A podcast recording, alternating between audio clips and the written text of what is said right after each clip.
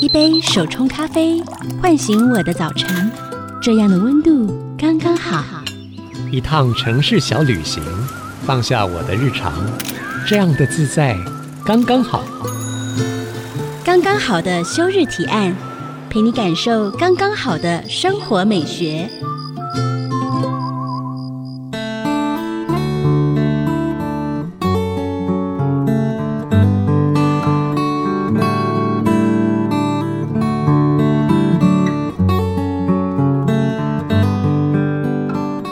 您现在收听的是 IC 之音主科广播，刚刚好的休日提案，我是主持人邱逸轩。我们播出的时间是每周五的晚上七点钟，这个时候的你在做什么呢？还在公司加班吗？或者你正在捷运车厢里被挤得动弹不得，还是正往聚餐的路上准备狂欢一场？刚刚好的休日提案的诞生，就是希望您记得给自己留一点时间，透过每周一次嘉宾的提案，为忙碌的灵魂找回属于自己的生命节奏。而今天的嘉宾，我自己很期待哦，让我们欢迎今天的嘉宾——植物风格师 Uti。嗨，大家好，我是植物风格师 Uti，很开心今天来到刚刚好的休日提案。Uti 是一位植物风格师，我们常听到园艺师、花艺。师究竟什么是植物风格师？呃，简单讲，它就是介于一个景观设计师跟花艺师之间的一个职业。我觉得它更算是呃，它的 zone 的范围更小一点，但是比花艺师再给的更多一点。因为花艺师给的都是没有根的植物切花之类的。嗯，那植物风格师其实是就是以居家为主，居家为主。对对对，但它又不像景观，可能很大一片的建筑。树外面对那种很大型的，当然我们也有做到树，只是没有到这么大型、这么巨大。嗯、可能那个场域范围比较像是店家的门口，嗯、或者是家居的那种露台、阳台，甚至在家里的嗯一些小角落的规划，嗯，这都是我们服务的范畴。哇，听起来就是让家更有温暖的感觉。对对对。那今天想问 Uti 给我们带来什么样的休日提案呢？嗯，我想要让大家就是多打开自己的植物之眼，去看看身边的植物。在周末的时候，这个想法是怎么诞生的？哦，因为我其实一开始是一个服装设计师，哦，那我对那些植物的感觉其实都只仅止于。我一开始注意它，我只是想要布置而已，嗯、我没有特别的想法。我就是像穿衣服，我想要有一个耳环的那种概念。嗯、但是，一直到我真的就是开始很注视着它们，然后我开始了解，想要了解它们到底是怎么样生长的时候，我觉得那时候那个植物一只眼打开之后，我走在外面，就是以前很普通的小道路，我都会停很久。我觉得是有很有趣味的一个过程，就是你以前不会注意到说，哎、这边有一个九重阁啊，或是啊那边那一家的九重阁长得非常好，哇，那到底是什么原因让你突然间改变了，就变成说你停下来？其实我自己是一个。走路无时无刻都在看周遭的树跟花跟天空，对对对的人，我觉得有就是不太一样，对，不太一样。每个人植物切入的状态不太一样。其实我从小就住在山上，啊，但是我爸在种植物的时候我没有感觉。啊，我最有感的是我那时候出国工作，然后嗯，呃，我所在的那个城市非常非常没有绿意，啊，就是真的就是大都市。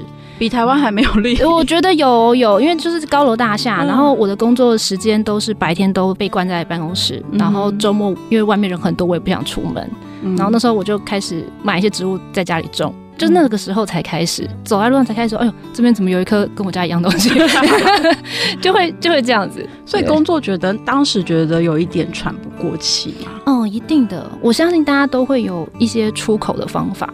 对，但就是我刚好那时候很恰巧的是植物，嗯，对，然后让我的生活跟工作开始有了一点平衡，最后失衡到我就去做这一行了。对，那也是另外一种平衡啊。对，我我觉得就是我慢慢的找到我自己跟这个社会的连接方式，就是透过植物这样子。刚刚说你是因为工作关系，所以开始买了第一盆植物，你记得第一盆植物是什么吗？嗯，我自己在国外的第一盆植物其实是一盆积水凤梨。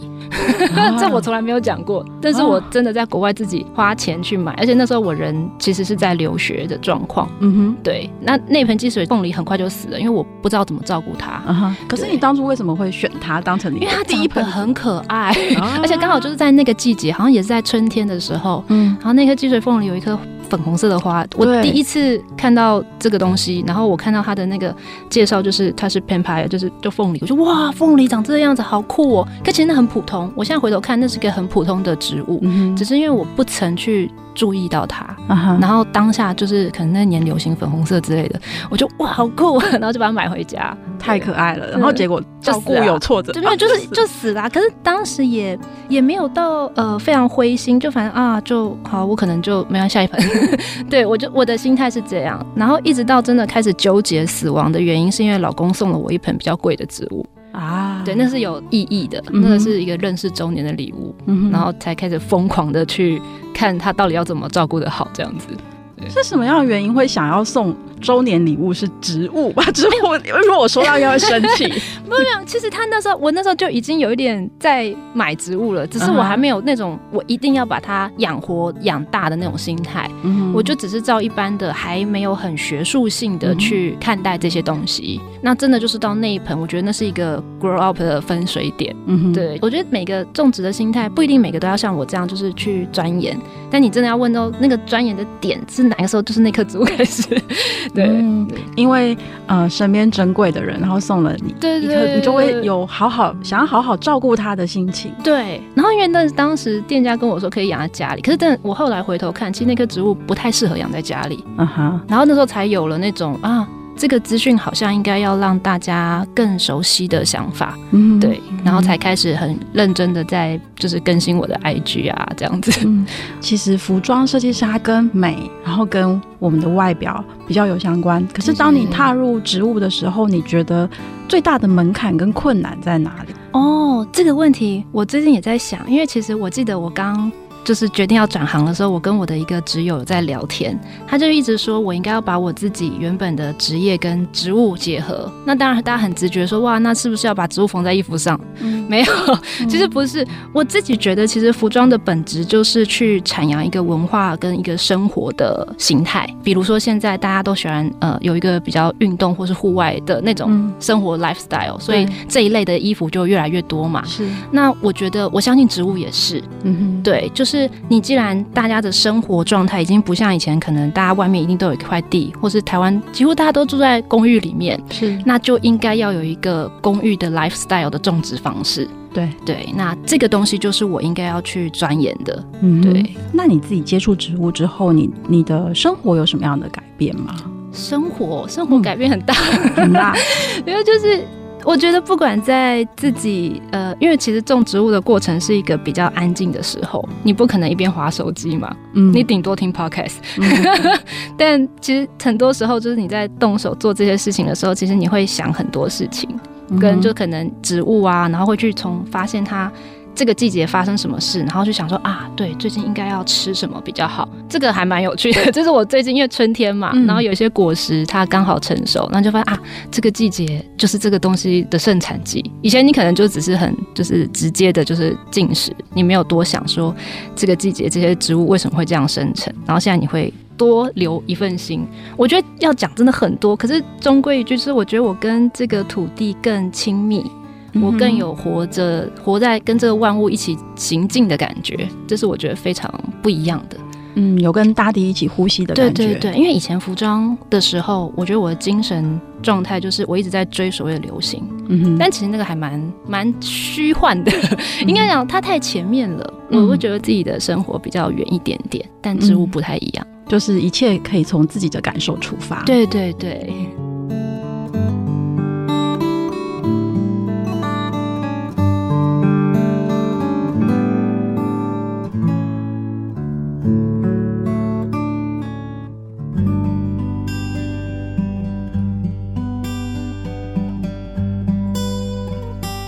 迎回到刚刚好的休日提案，我是主持人邱逸轩。我必须老实说，Yuti，、嗯、我自己不但不是天生的绿手指，我还是植物苦手。就是别人就照着老板说的种了枝繁叶茂，可是我的植物搬回家之后就是扎我自己的脚，这样。我想，我想要问 Yuti，其实我自己是一个非常喜欢大自然跟植物的人，我其实不怕，然后只是到底要怎么样照顾好一棵植物，有什么样的关键或秘诀呢？对。我觉得首先要先看一下自己的 lifestyle，嗯，就是你可以，你要评估你自己到底可以花多少时间照顾它。如果你只是想要把它就是装饰物的话，确实有一些植物它的性质就真的很像装饰物，它可能比较耐，然后你大概不用放感情的，过个半年直接换一盆新的。啊、对对对，我我对很多办公室的客户都是这样讲，因为他们真的没有太多时间照顾，权责归属也不太确定是谁来照顾的状况之下是这样子。那除此之外，我真的觉得就是不要怕，你开始养之后，就像我之前一样，就开始做一点记录。你要开始知道自己对他做了什么，那久了你就会知道你自己错在哪里。有很多人就可能不记得上一次浇水在什么时候，我觉得这点就可以明确感受到，就是你其实没有太。注意自己的漏失，下次还是会发生，但这不是错。那所以就是下次遇到 Uti 的时候，就跟他说：“哎、欸，我是呃十分钟植物爱好者，是吗？我每天愿意花十分钟，或是我每天愿意花多久的时间？”对对对，其实我自己，别人在问我植物有什么问题的时候，我会先丢给他一个问卷，因为他这个问题太他他问我说：“哎、欸，我植物怎么这样子？”我会先丢一个问卷给他，那那里面包含你你浇水什么时候，包括说你什么时候买的。那它的所在地在哪里？你把它放哪里？哦，那个就像就像医生一样，你去看病，医生说啊，你鼻涕流了几天，对，一模一样，就是都是一样，因为都是生物嘛。所以当你开始注意到这些问题的时候，其实你很快发现自己的问题在哪，还有这棵植物到底适不适合你。啊，其实听起来很复杂耶。没有没有，真的不会很复杂，真的不会很复杂。先买回家再说，是吗？先对，因为这过程都是学习的乐趣嘛。啊哈，对，真的就是你在养的过程中，其实乐趣就在那边。如果一开始都觉得就是有点害怕的话。这可能就不是你的乐趣，对，我觉得就是那看你的对于这件事情，但都没有错。我觉得养死或是你用太换的方法都没有错，主要就是看你怎么样让它跟你生活在一起。重点是刚刚 Uti 有提醒我们，我们要做个记录，对不对？对对，要稍微记一下。一开始我觉得像我现在已经不再做记录，因为我大概都知道他们在干嘛，我可以用。眼睛看他们，大概知道他们谁缺水，谁怎么样。但一开始你在还没有知道的时候，就是要开始有一个标准，让自己去熟悉你的环境会造就怎么样的植物。所以要记录什么？包括浇水的时间，然后次数吗？还是、呃？我觉得其实最简单就是你稍微记一下自己上一次浇水是什么时候。嗯，对。然后你会慢慢抓到在这个季节浇水的频率。然后等到开始，因为现在春天嘛，嗯、很多植物吃水都吃的比较重一点，跟冬天不太一样。原来春天吃水吃的比较重，是这样子。真的真的，每个植物，因为它们活的嘛，它们冬天很多植物其实它甚至一个礼拜都可以不用浇水。啊、对，但到了春天，尤其是最近这个季节变换的时候，我有一些客户说，哎，它怎么微掉了？嗯、然后说，哦，我记得我四天前出去玩，然后他们在冬天可能玩个四天都没事。对，但一进入春，他们开始复苏了，开始大量吃水，嗯、哇，他可能两天都要浇一次之类的。嗯。对，你会开始跟他们的步伐慢慢的走近，这就是有趣的，对，同步，这就是有趣的地方。那我怎么知道 浇够浇不够？像那个呃底盆，对，对，就是你浇浇到底盆会有水出来，那到底是够还是不够？那个其实就是一个代表说，哦，你已经浇透进去了。但是有时候光是这样子还不够，你可能要再多绕几圈。可是这个东西也有跟你放在哪里有关，嗯，还有那棵植物，像有些多肉就不建议这样浇透，嗯哼，因为对对他来讲水太多了。嗯，对，所以他是有一些 mega 在里面。对，我还是觉得有一点 困难。没有，如果真的觉得很难的话，呃，如果要推荐很简单的植物，真的从黄金葛开始。黄金葛，黄金葛，黄金葛，或是虎尾兰。黄金葛不是大家以前都放在那个洗手间的植物？对对对。可是我跟你讲，黄金葛也有分很多漂亮的黄金葛，对，有很多品种的黄金葛可以让选。然后种法也有，你可以种在土里，也可以用水根，嗯、就是泡在水里那种，那更简单，你就不用浇水。我觉得对城市人来说啊，土是一件很复杂跟麻烦的问题耶。对对对，确实是。可是这就是了不了解而已。嗯，对，当你了解的时候，就。它就只是一个一个素材，一个装植物的东西而已。而且很多人对土有点害怕，会觉得说它里面一定有什么东西，一定有什么 东西。对，一定有。对，这可能会有一些什么东西，什么马路啊，哦、对之类的。但但但没有，不要怕。我跟你讲，就是它就是一直在你的身边。它不是因为植物才靠近你，它真的就只是大家都活在这地球上，它只是刚好被你看到而已。真的。好，那我们在挑选植物，尤其你说你自己的。第一盆植物是你看它很可爱很酷，你就带回家了。对对对。那你会建议我们怎么样挑选植物？就是我们去买的时候，我们要注意什么样的事情呢？其实我觉得我以前都会直接报植物的名称给大家，说、嗯、哦，一定要买呃新手买什么东西。可是我最近有一种领悟，就是我觉得你就是看你喜欢的，嗯，然后你你要爱它，嗯。当然，这个爱可能就最后会像失恋一样，就是受伤。但是在这个过程中，你会学习，嗯哼，对，这是一个过程。就是不管怎么样，你就是先去，然后首先第一件事情就是你要知道你养的那个东西叫什么名字。因为有些人只是觉得它可爱，带回家之后，你第一个不知道它的名字，你也没有去查它的资料。对，我觉得你就是要抱着，就是你可能喜欢一个男生，你要去查他的星座，查他的血型，查他家里。我觉得好有一样的道理。对，但是透过这个东西，你就会在这段感情之中获得成长。嗯，对我这我后来就觉得就是一样的道理。你要了解他，对，你要他才会回馈给你。对，那像我以前就会，嗯、呃，我之前有个学生，他刚来的时候什么都不会。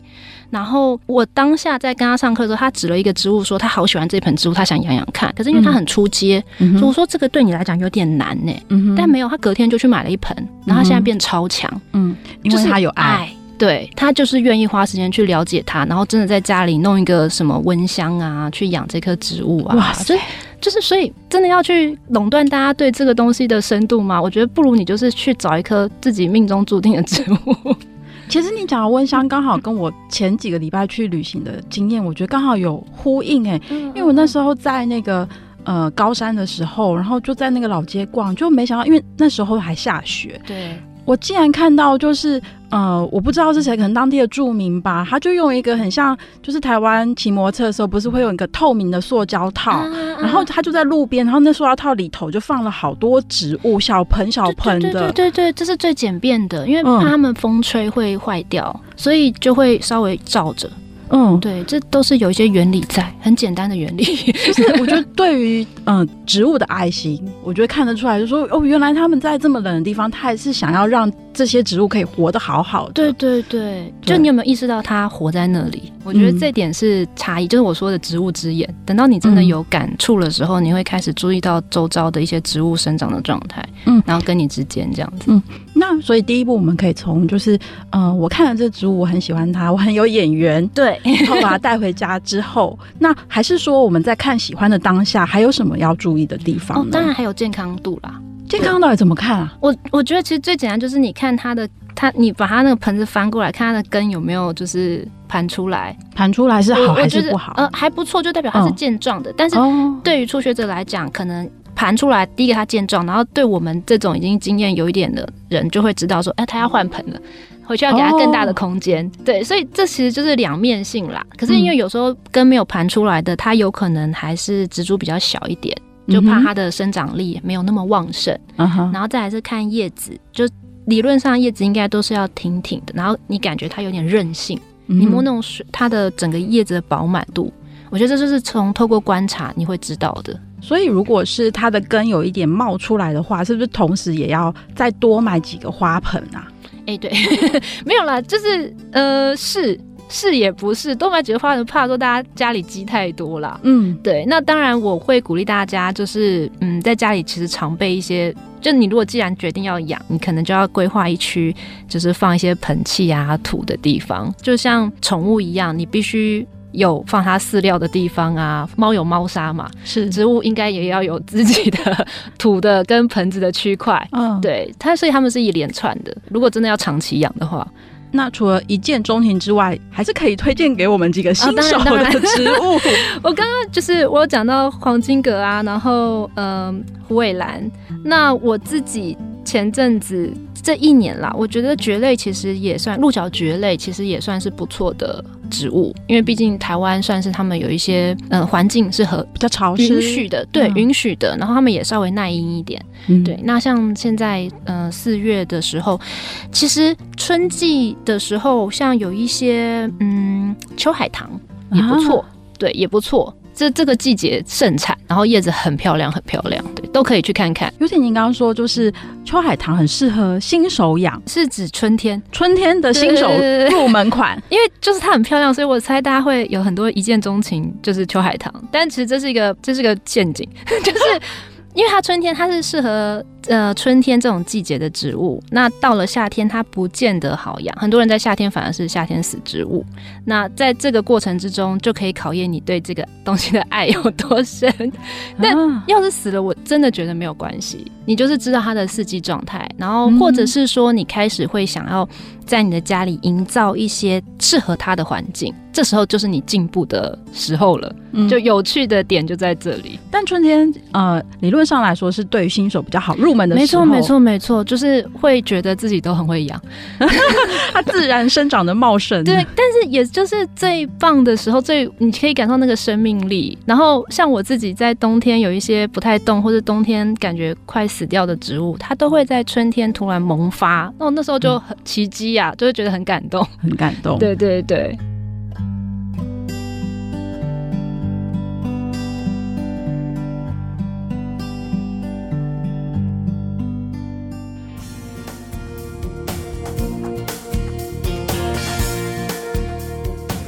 您现在收听的是刚刚好的休日提案。听说 Uti 会帮家里的植物取名字，而且称他们是植物室友。我对“植物室友”这四个字很好奇，哎，是他们都很像人？不是，其实这一开始是因为植物的种名太难记了。嗯，在你一开始养植物的时候，你真的是虽然我是有小笔记本那时候啦，但是你要我马上叫出他名字，而且我想要让老公也认识他们，嗯哼，所以我就会帮他们取一些小名，小名。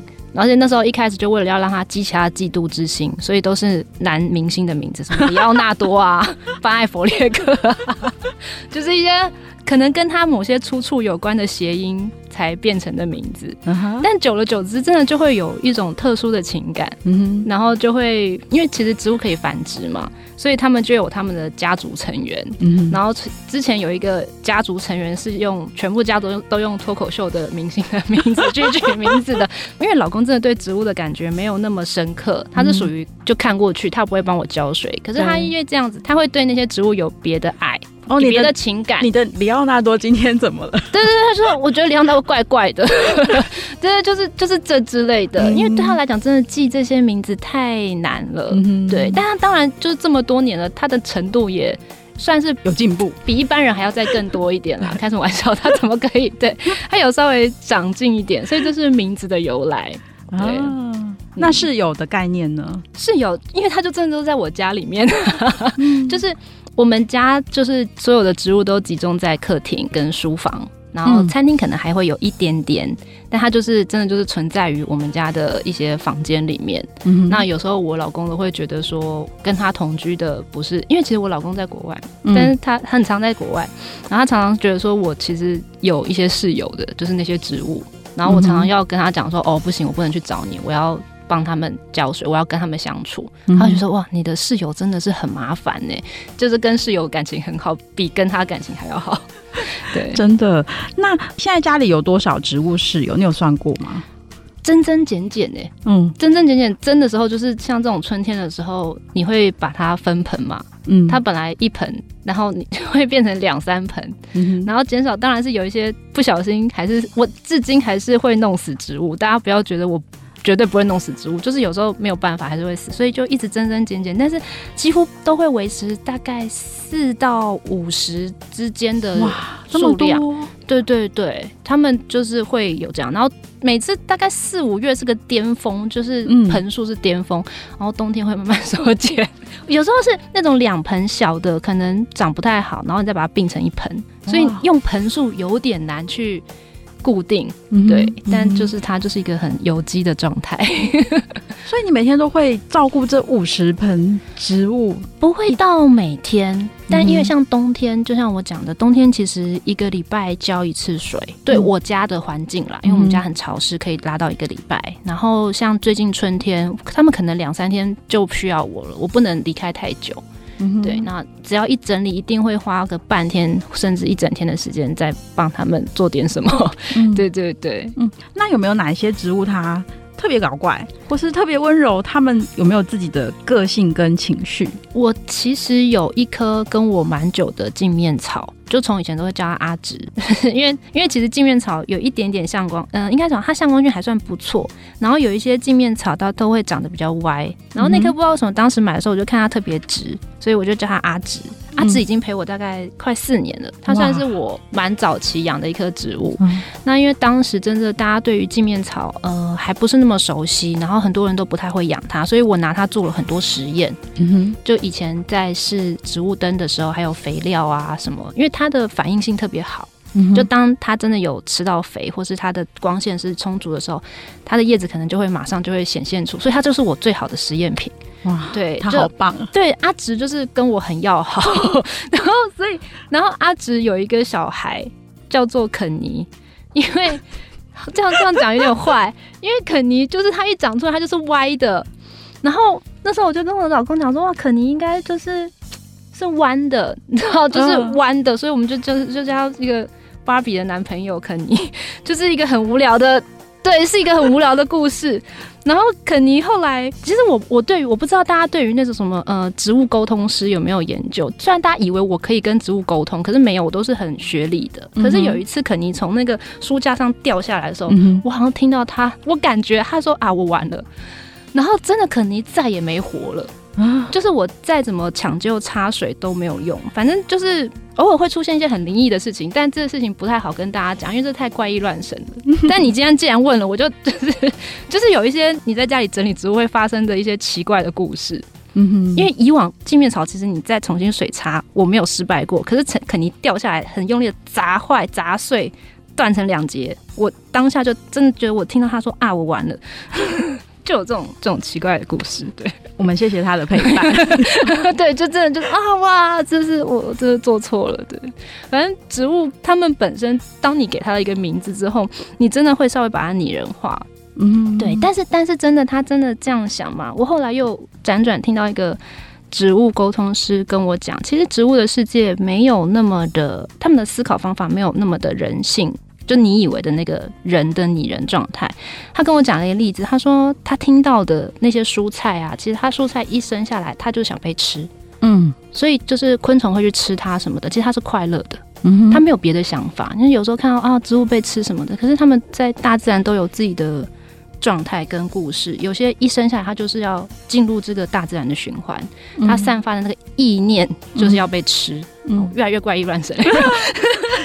除了是一些啊，除了就是跟你很有互动的小植之外，有没有就是嗯特别调皮的植物室友呢？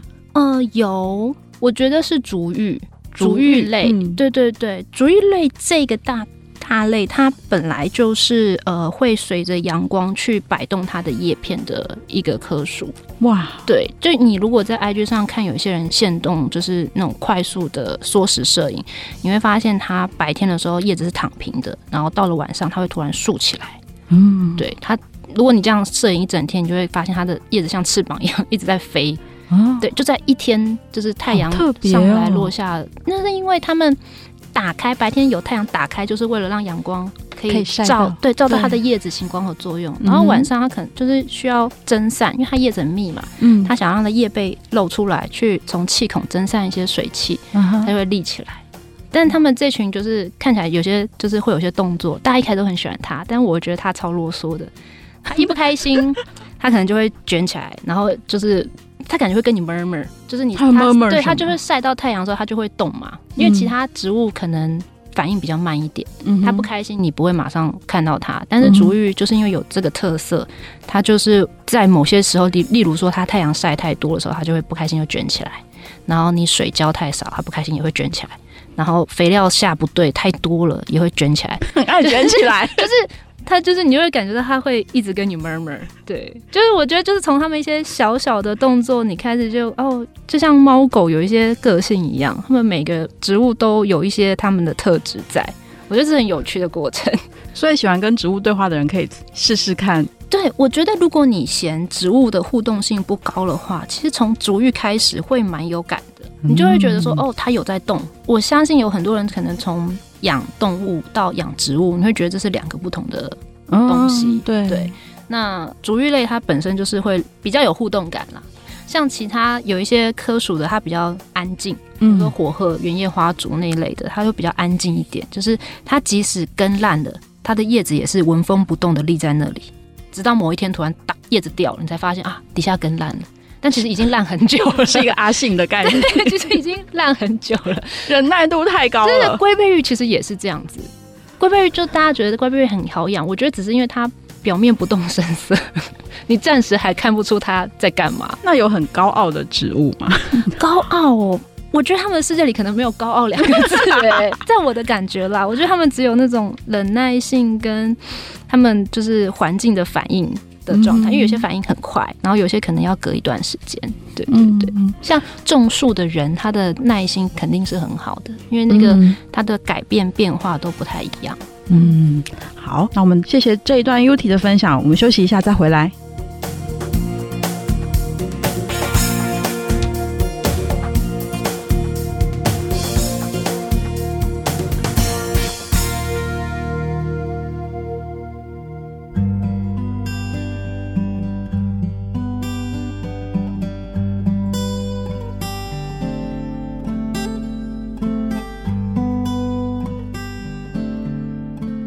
欢迎回到刚刚好的休日提案，我是主持人邱逸轩。我们刚刚在广告的时候就聊到说，嗯，我家曾经种过什么，然后我家曾经种过薄荷，因为我觉得薄荷好好养哦。那时候其实只是为了夏天的时候，然后想说，哎，种个薄荷可以煮茶，然后再配上甜菊，就觉得很有夏天的味道。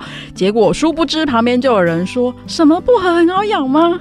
然后 Yuti 就说，种植物其实很像心理测验。对，我从你薄荷很好养这件事情，我大概可以知道说你应该是蛮会勤于浇水的，然后你们家的光线应该不错，通风也不错。其实从这个人养了些什么植物，真的会有一个轮廓可以慢慢的会立体起来。嗯，就大概知道你这个人的 lifestyle。所以我会说，就是他还其实蛮像一个心理测验。就很有趣。其实我们都是误打误撞哎、欸，真的就是觉得说，哎、欸，那个季节好像薄荷，然后然后就去买了一盆薄荷，没想到它长太快了，造成我的困扰。但是就像我之前讲说，其实你不要先限定自己一定要听到别人觉得养什么容易养什么难。假设今天有一个人跟你讲说薄荷不好养，你是不是就错过了这件事？对，所以就是你要试。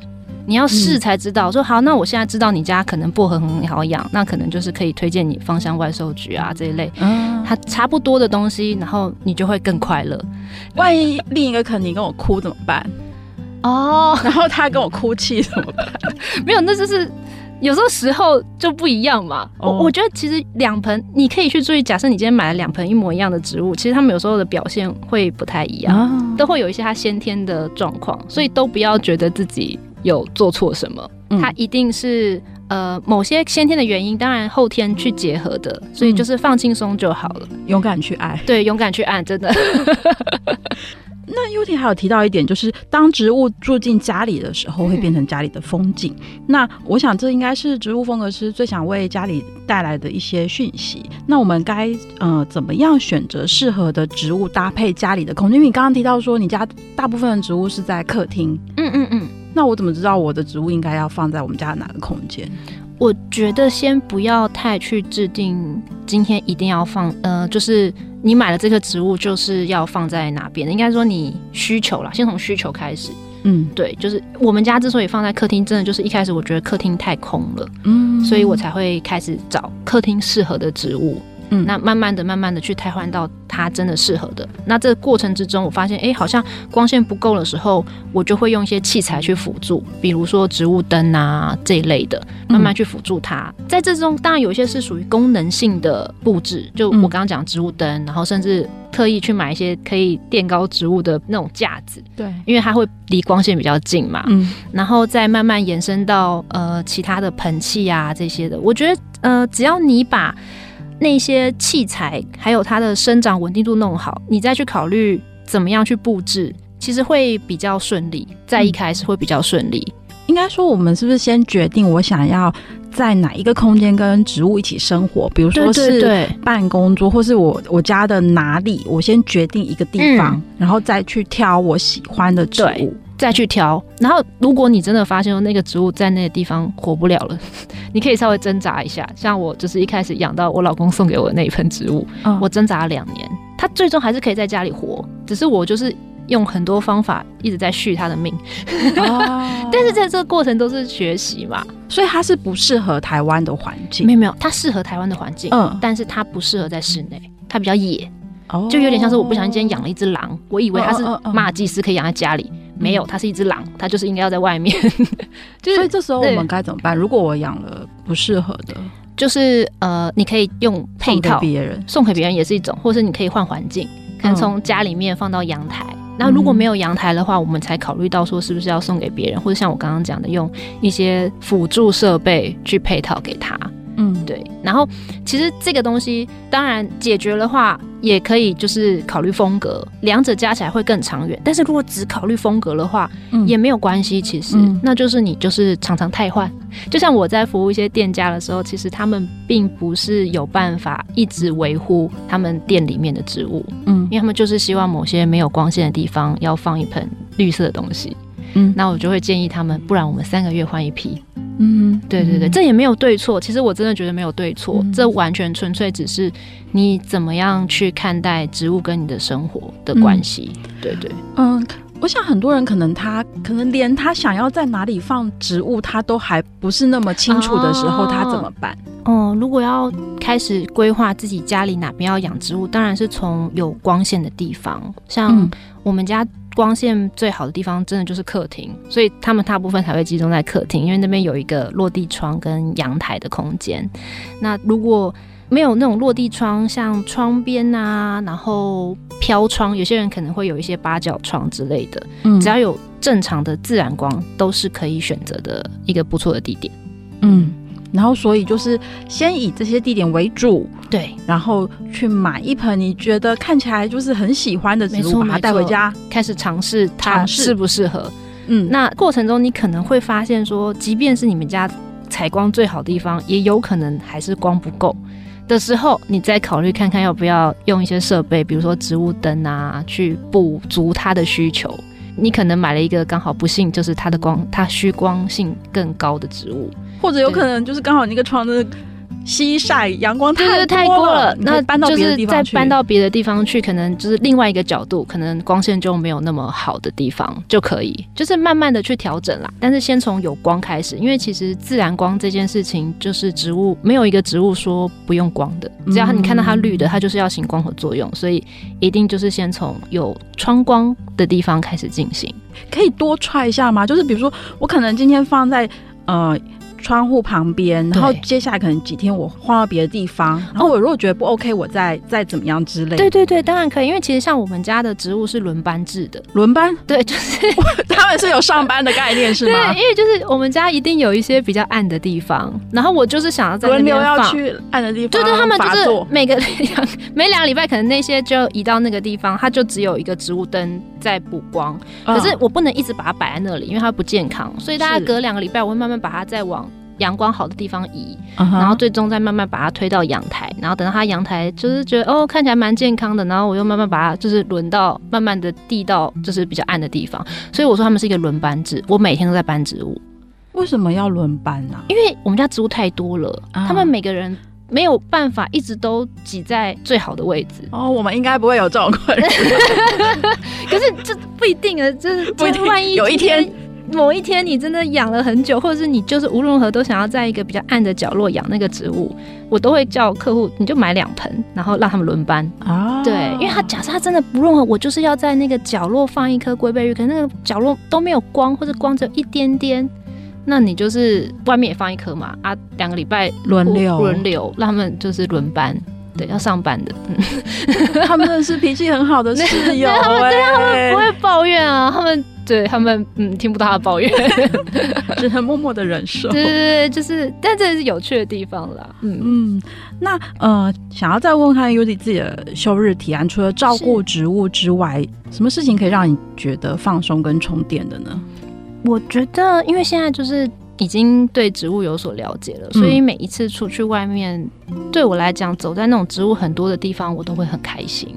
对，嗯，比如说我以前小时候去台北植物园，植物园我没有太有感觉，嗯、但我最近觉得台北植物园做的很漂亮，嗯、其实对，其实很漂亮。嗯、然后包括我前阵子去。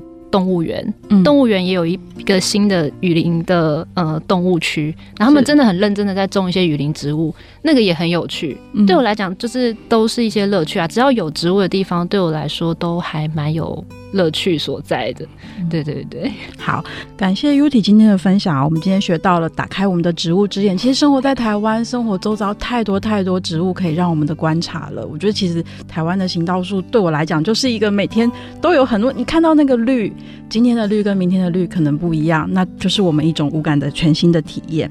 下周五晚上七点钟，请您持续关注 FM 九七点五 IC 之音刚刚好的休日提案，各大 Podcast 平台也能听到。也欢迎您追踪我们的 IG 生活慢慢学，在 IG 上我们会分享今天的花絮以及更多的生活提案。休日的你在做什么呢？或是你正想做什么呢？让我们一起为忙碌的日常找回刚刚好的休日节奏，刚刚好的休日提案。我是主持人邱逸轩，我们下周见，拜拜。